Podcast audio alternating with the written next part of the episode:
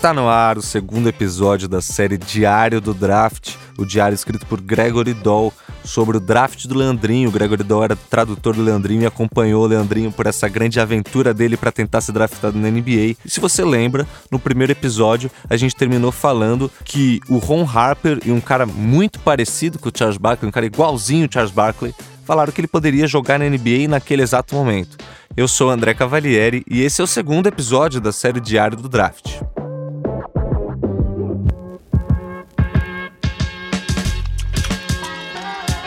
O elogio do Ron Harper e do cara que era igualzinho ao Charles Barkley animou a gente para o nosso primeiro treino.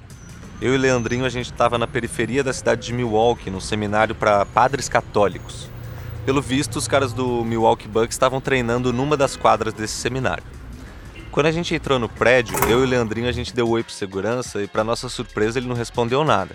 A gente olhou para a cara dele e ele não fez nada. A gente também não se mexeu, a gente continuou encarando segurança, até que a gente finalmente percebeu que ele não era um segurança, era um homem de cera. Foi muito bizarro como que a gente demorou para perceber isso, a gente deu muita risada.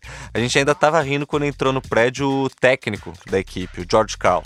A gente deu oi para ele também e a resposta dele foi igualzinha do Homem de Cera.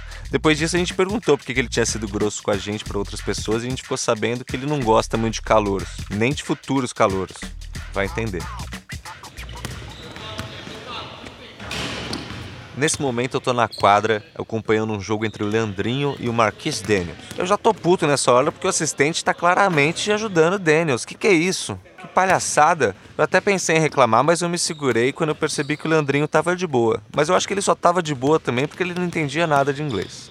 No treino, especificamente falando, o Daniels parecia se dar melhor em todas as disputas que o Leandrinho. Foi uma experiência muito frustrante, tanto para ele quanto para mim. O chute do brasileiro não estava caindo, ele não estava fazendo nada certo. Foi um dia daqueles. Até na corrida, que era o ponto forte do Leandrinho, uma corrida cronometrada, o Daniels venceu de longe. O que, que é isso? O que estava acontecendo? Não é possível que o Daniels vai ganhar do Leandrinho até na velocidade. Eu já tinha visto o Leandro jogar, eu sei do que, que ele é capaz. Mas daí eu me lembrei das fitas que eu já tinha visto do brasileiro e daí eu entendi o que, que eu precisava fazer. Eu pedi para parar aquele treino e pedi para os dois competirem de novo na corrida, o Denis e o Leandrinho, mas dessa vez batendo bola. E não deu nem graça. O Daniels ainda estava na metade da quadra quando o Leandrinho cruzou a linha de chegada. E essa é a grande chave que poucas pessoas percebem da velocidade do brasileiro. Ele não perde nem um milésimo de segundo entre correr com a bola ou sem a bola. E são pouquíssimos jogadores que têm esse tipo de coordenação. Eu sei de onde veio esse controle de bola do Leandrinho. Do irmão dele, o Arthur, um professor de basquete para lá de aloprado, que começou a treinar esse tipo de habilidade com os irmãos dele mais novos desde pequenos. O Arthur era tipo um sargento. Se os exercícios não fossem feitos perfeitamente, eles seriam seguidos de punição física, lágrimas iam rolar, e só depois o exercício ia continuar. Como me disse certa vez a mãe dele, a dona Ivete, o Arthur e ela tinham sérias discussões questionando se esses métodos eram necessários ou até mesmo saudáveis. Mas agora, muitos anos depois, olhando os resultados, eu acho que o Arthur até que teria um bom argumento. Uma vez terminados os penosos exercícios em quadra, nós fomos para a sala de musculação. E o Daniels nessa área era um fenômeno atlético. Ele podia sair da quadra e começar a levantar uns pesos como se eles não fossem nada. E infelizmente a gente não podia dizer a mesma coisa do Leandrinho, que nessa hora estava sendo praticamente humilhado. Mas teve uma coisa maluca que a gente descobriu nesse dia que eu acho que vale a pena dizer aqui.